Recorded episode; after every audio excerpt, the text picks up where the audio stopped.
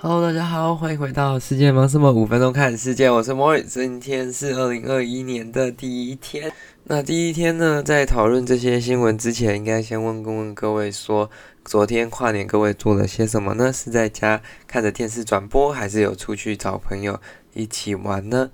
不管做了什么，要相信就是二零二一年都会是更好的一年。我相信，呃，二零二零年应该会是。近几年当中，应该是最特别、最麻烦的一年了。那我想说的是，在这个疫情当下，大家呢，其实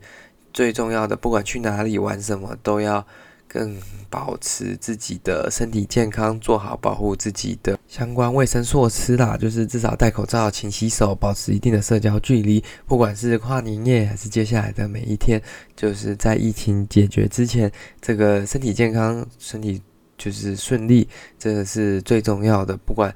你有什么愿望，还是有什么目标要达成，没有身体健康也是很难去完成的嘛。那今天要先讲到的这个新闻，呃，很抱歉的，还是依然跟疫情有关，只是跟疫情本身没有那么大的连接啦。我们要看到的是关于这个远距离恋爱，在这个疫情当下的这个时间会有什么样的影响？那我们今天看到的是来自 BBC 的新闻，他在讲到的是一对情侣，他们已经这样子超过快要一年，从可能二月。多到现在都没有见面了，而且他们其实离得不远。那女生呢，本身是在广州，然后这位男性呢，荷兰的男生是在香港。那女生是中国人和，然后男生是荷兰人，他们是在香港认识的。那在过去，因为广州跟香港其实也没有太远嘛，他们大概可能。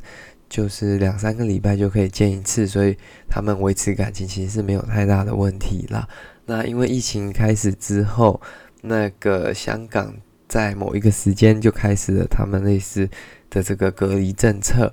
应该说就是十四天的这隔离政策。那拿着中国籍的这些旅客，因为他们的加注签住的时间不够。到达十四天，所以就等于说他们没有办法进到香港。如果没有居留证或其他身份的话，那反倒而知这个拿着香港居留证的荷兰男生也没有办法去中国，因为他也没有办法拿到相关的签证，就是没有办法入境中国。那这会造成一个问题嘛，就是他们虽然彼此的物理距离非常的相近，可是他过不来，你过不去，他们就没有办法跟彼此见面。那这个已经持续了非常久，那他们。上一次道别的时候也没有想过说哦，这接下来会有这么久的时间见不到，所以他们可能每天都能视讯啊，每天都能听听彼此的声音，但是见到面摸到那个人的感觉还是蛮不一样的嘛。那大家可以看到，这个其实只是你看中国跟香港的这个边界而已，就是它距离或者是它的复杂性、繁杂性相对来说已经。没有那么遥远了。如果跟一些比较遥远的远距离恋爱比起来，可能是什么亚洲跟欧洲、亚洲跟美洲这种，可能就是更困难，而且可能要更久之后才能见面，而且还要克服这些时差等等的这些问题嘛。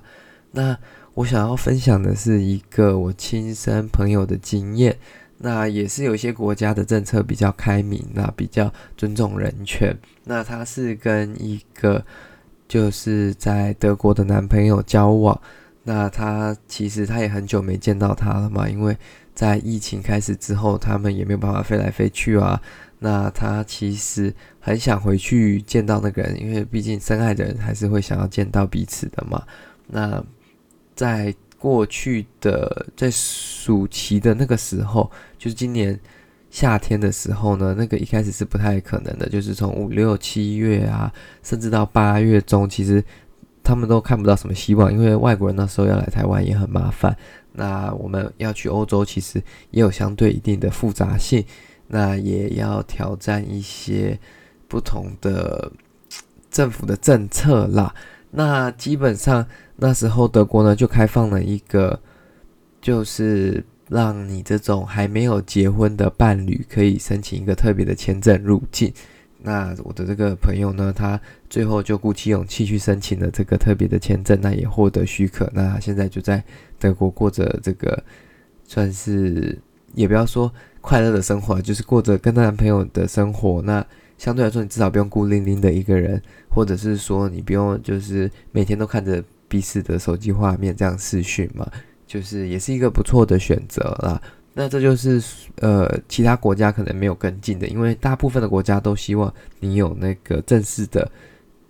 关系，就是类似结婚啊，还是说其他可以证明说哦，你们两个是一个对一对的这种正式的文件记名吧。那这种有载明的就比较好申请这些签证啦。那因为很多其实交往期间你不会想说哦，这么快要去结婚啊，但。也没有人想过说，因为疫情的关系，全世界原本明明这么自由流动、自由开放的这个交通模式，或者是这个互动模式，就会突然间变成基本上各个国家都有非常严格的边境管制，导致说很多人没有办法跟自己重要的另一半，或者是回到自己的家庭啊去探访亲人。那这个就是疫情期间一个比较 unfortunate 的地方。所以如果在未来，是希望更多国家有类似这样的政策啦，这对很多不管是情侣啊还是家人都会有蛮大的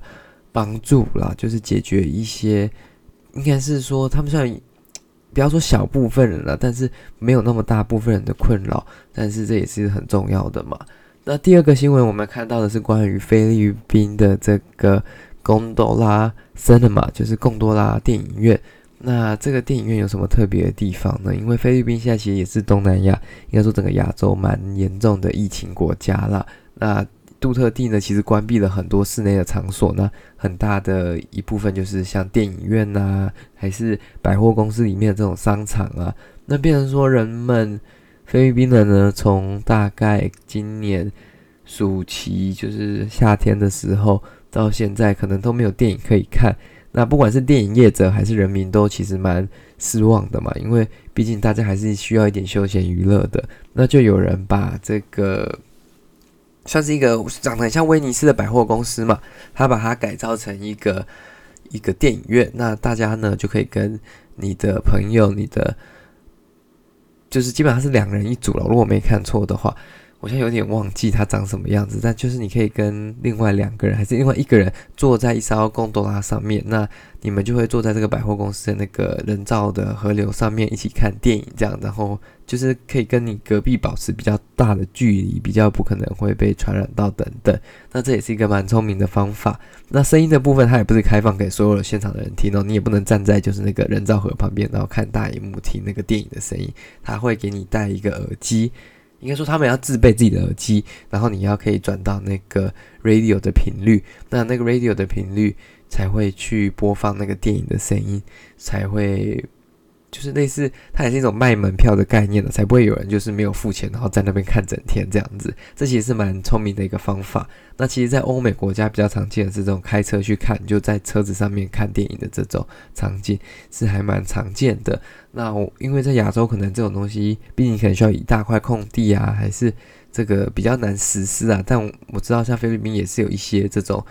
类似这种的方案正在进行中，因为毕竟室内的场所就是太接近的这种电影院，目前都还是不能营业。那这也是提供人民一个不同的选择。